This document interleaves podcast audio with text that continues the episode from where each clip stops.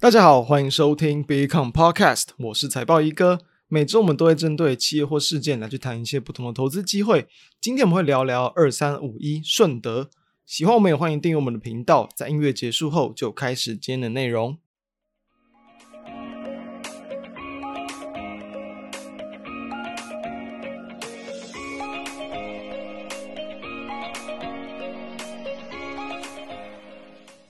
大家好，今天我们录制时间是七月六号，就是在今天台股下跌了两百九十四点啊，也算是在最近这一段时间以来台股这个跌幅最重的一天。那我们这边要跟各位谈，其实虽然说今天台股看起来是很弱，同时在这个整个 K 线上、技术线型上是已经这个跌破了在这个前一次的低点，就是六月三十号的低点。然后呢，在最近的反弹，好不容易把这个六六月十三号的这个多方缺口重新给站了回去之后，哎，又再往下跌了下来。所以说，技术面上不但有一个创下近期低点，同时说在一个很重要的支撑区又没有办法很有效的重新站回去，这样的弱势表现，当然就让很多人开始去担心说，哎，这个地方是台股真的要反转了，真的要往下去修正了。其实我认为，这在这个波段以来，当然比如说像前一阵子也去帮各位去掌握到蛮多了，像近期盘面持续。持续仍然是主流股的一些标的，那我认为在这样的一个阶段过程，其实也一定有很多这种盘面会有震荡的一些这个机会。我认为啊，至少从现在来看，几乎所有的这种盘中震荡或者是拉回回档、修正整理等等，几乎都会是这个形成不错的买点。至少你事后来去看，所以认为。在这个阶段，台股的大跌，我们应该还是要以乐观去应对，应该还是要去以，就是说这种呃大跌是让我们有更好的、更多的进场机会，不管是你重新加码，不管是你先前已经出掉了，你想要重新进场等等，我认为这都会是不错的一些机会，因为说虽然说在目前在台股上来看。最主要的一个利空，认为跟新台币跟汇率比较大的关系，因为其实新台币，包含从前一波台股这个高档开始修正，然后到最近这一周开始去反弹，其实哦，新台币一直持续在贬值，等于说，哎，你台币贬嘛，台股回档修正很正常，但是你的台股反弹，台币没有跟着去往上这个由贬转升，哎。这有点奇怪，所以这样来说，这是属于这种盘面的一些比较可能比较这种主呃主流的一些这种资金，或是比较投机性的一些资金，重新回来把整个行情往上推上去。但是呢，在这种联准会早就已经说到，今年可能还有两次升息的机会，这样子的一个就是升息的中等利率比原本预期还要高的一个因素，我认为还是慢慢的、哦、潜移默化的再去影响到市场对于说这种利率还有往上调升空间的这个期许。所以说，你当然台币因为说这个美国。还有升息的空间嘛？没没，一定还有在走强的空间，所以台币贬值这很合理、很正常。那是不是这样子情况，我们就要去担心说台股的一个影响？我认为不至于，因为当然就资金面来说，你看台币一直贬、一直贬，你当然对于整个台股并不会是那么有利。但是我认为这多数还是集中在部分的一些大型股、权值股啊等等，因为毕竟台币贬不一定外资会就是撤出股市资金。那当然啊。会撤出部分，然后或者是说影响到就是整个市场对于一些大型股在高档持续追价或持有的意愿，认为这多少都会是影响到了。但我认为这不会去影响到就是整个太大的一个就是盘面这样的一个比较乐观啊活络的一些气氛。所以到目前为止，我们依旧可以去看到很多的一些哦，就是今年很有话题性的各个产业的一些主流股，都还是能够再去持续的轮动向上。也因此，我认为。现在的一个回档，大家应该还是要比较积极的去留意这种回档的买点，而不是就是担心说这个台股的风险。真的等到这种台股有明显的一个转弱转空的讯号出现，我们再去改变策略，我认为都来得及。尤其像现在来去看，诶，加权指数看起来有一点弱。但我们有谈过，就是其实在这个阶段啊，台股本来就是，也就是会因为说在这种很出圈系的一些影响，压抑到这种指数，反而包含像是在贵买指数，目前其实也才去刚回到这种六月份的高点，等于说。柜买指数嘛，前阵子是领先创高，中小型股领先往上去转强，转强之后呢，突破前高，目前只是刚回到前高附近位置，根本还没有往下去跌破，所以是属于一个非常健康、非常强势、很典型的这种多头攻击之后回档修正的形态。只要它还没有跌破前高，我认为其实对行情都还不用去悲观。好，那我们今天的主题，我们是谈到就是标题也谈到，就是说把握减便宜的机会。大盘跌，我们很多时候大家会去看，比如说盘跌嘛，会去看抗跌的，甚至去看这种逆势上涨。那当然，比如说盘跌，你个股这个表现的就是还是相当强，当你盘涨，它当然后后续就会更有机会去重新往上的攻击。但是呢，我们今天既然是要去捡便宜，我们就可以来去看，就是今天一样也有受到大盘影响往下跌，但我认为这不会去破坏掉整个个股的，不管是基本面的状况、技术层面的状况等等，我认为它只是这个单纯被大盘影响到哦，有部分的这个卖压出现，那我认为它反而就会成为更好的这个低阶机会，就是我们今天去谈的二三五一的顺德啦。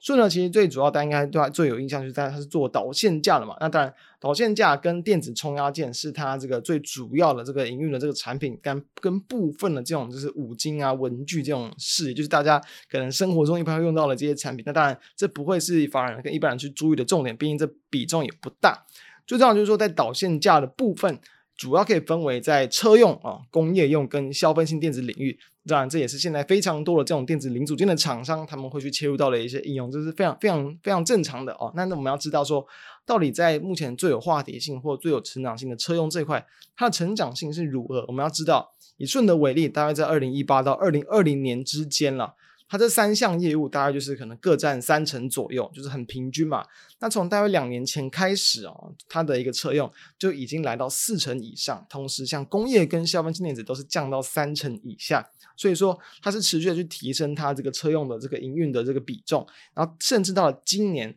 车用的比重已经超过了五成，等于说一半以上都是在跟呃导线架的部分都是跟车用有关，因此那就变成了一档就是更纯的这种车用电子股。那我们要知道，当然，因为在整个大环境的影响之下，包含像去年嘛，我们都知道，就是说有这种非常多的一些，尤其是消费性电子、家电等等，呃，客户的订单大幅度的调整嘛、修正嘛，导致这种库存过度的这种堆积，那也让就是说顺德它在消费性电子这一块，那同时这个情况也是延续到今年。消费性电子的一个状况都还没有这么有效的改善，就成为它的一个营运算是比较利空的这个因素。也因此呢，它目前因为目前还没有去公布六月份的这个营收，但是公布到五月来看，目前今年的累计营收是年减少大约是六点五帕，所以其实。表现并没有到很亮眼，但是这个经营层他们先前有提过说，预期在第二季会有小幅度的持平，至少以四月跟五月平均，你去跟第一季平均来去比较，哎，是有明显的去拉高，也因此认为哦，就是公司的管理层这样的看法，基本上是没有什么问题了，所以第二季会比第一季来的好。第三季呢，对不对？我们更重要是要去看未来，因为既然我们要去捡便宜嘛，我们要去挑选说认为有值得去承接低阶的空间，一定我认为是未来一定要有更多的题材跟机会的这个标的。所以说，我们要知道，刚谈到大环境是比较不利于就是顺德的这个消费性电子这一块，但是我们要知道，在顺德的这种车用半导体的这一块领域啊，其实哦。单从你一个车一一一台电动车，它用到的这种半导体的金额，从过去的燃油车大约是一台四百美元，到现在电动车可能也是来到有超过三倍，是这个一千四百美元。它其实更有利于说这种在相关零组件厂商他们的这种，比如说营运啊，或者是获利，都是会有比较明显的一个挹注。那除了这一块，我们知道，就是顺德他们自己有提到，就是说在一些包含像是在这种可能节能的趋势哦，这种功率半导体。不然应用在比如说风电啊、太阳能，那不然当然啦，在电动车这也是属于在节能减碳的趋势的这块产业链里面嘛。所以说这一块的部分就是能够去有效的抵消它在这个消费性电子这种电子产品需求比较疲弱的一个不利因素。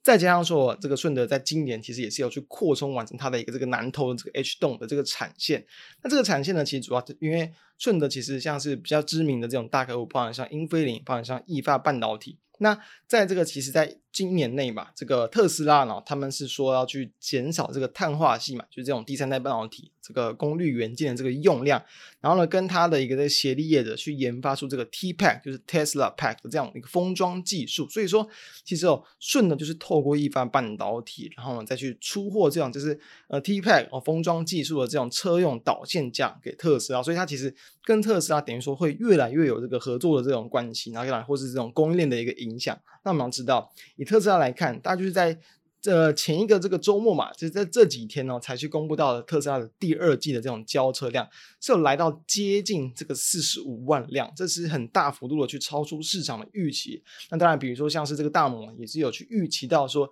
今年全年特斯拉的一个交车量是有机会来到一百九十万辆，所以说。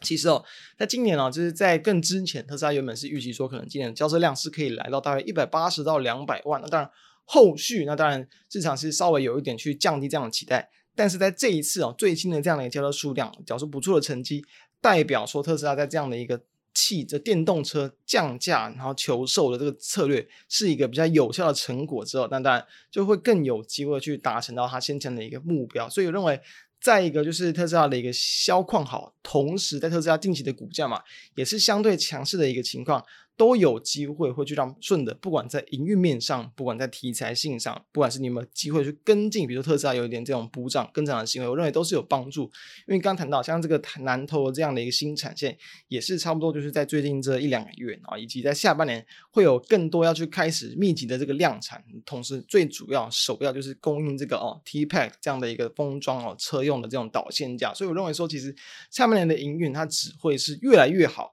那我们要知道，既然说在一个营运的状况是有机会持续的一个回温，同时说也有机会去搭上说就是特斯拉的一个轿车数量去超乎市场预期。我认为它其实在这个就是目前呢、啊，在这种车用导线架的一个半导体啊，然后已经在这种车用的一个零件里面，算是越来越有它这个不可取代的地位之后，我认为都会有机会去吸引到更多市场的关注。因此，其实，在最近这大概一两周。股价也是慢慢的陆续走一个走出这种所谓的一个筑底往上的这种态势，所以我认为说，其实市场也是已经有去开始关注到说，诶，在先前股价其实是比较比较相对是我认为是比较没有市场去关注到嘛，因为它从大概从这几个月以来，几乎在走一个横向整理。那只要我认为说近期的盘面上，只要是你未来有机会就是营运的成长，同时是能够去搭上目前市场比较关注的一个题材，因为包括像前阵子嘛，充电桩相关的一个一些类股其实也是蛮强势。我认为跟电动车相关的也很难啦，就是会被这个市场完全给忽略掉。因此我认为。搭上说这个，在今天台股是有大幅度的回档，所以你的股价出现比较明显的一个这个修正，认为这就有机会会去成为说，不管你要从波段的角度，不管你从短线的角度，都会成为一个不错的也可以关注的拉回买进点。因此，我认为这个阶段台股你真的不用去特别的一个担忧。从我们刚刚所说的整个大环境，然后以及包含像目前市场这个氛围，认为还没有很明显的一个转空，包含像技术面等等一些因素，认为。更应该可以去留意一些，就是基本面有一定的利多支持，然后同时股价还没有去转空，但是有经过修正之后，反而就更可以去留意一些低阶的机会。包含像是前一阵子嘛，其实很多的一些，包含像 AI 题材概念股，修正到月线之后你就重新再往上创新啊，因此拉回啊，拉回买进啊，甚至是拉回到了一个很多人觉得好像有点尴尬，有点就是想要再多多观望一点时间点，反而就有机会去成为一个就是更加的买点，提供大家参考。所以说。今天的一个方向，希望能够帮大家在台股下跌之际，也能够去用更正面的一个角度来去找寻说有机会，同时也有帮助我们获利的一些公司，那提供大家参考。相关资料都会放在我们的 FB 跟我们的 B 站网站上，那有兴趣的话，你可以去浏览。以上就是我们今天的内容，我们就下周再跟大家再见，大家拜拜。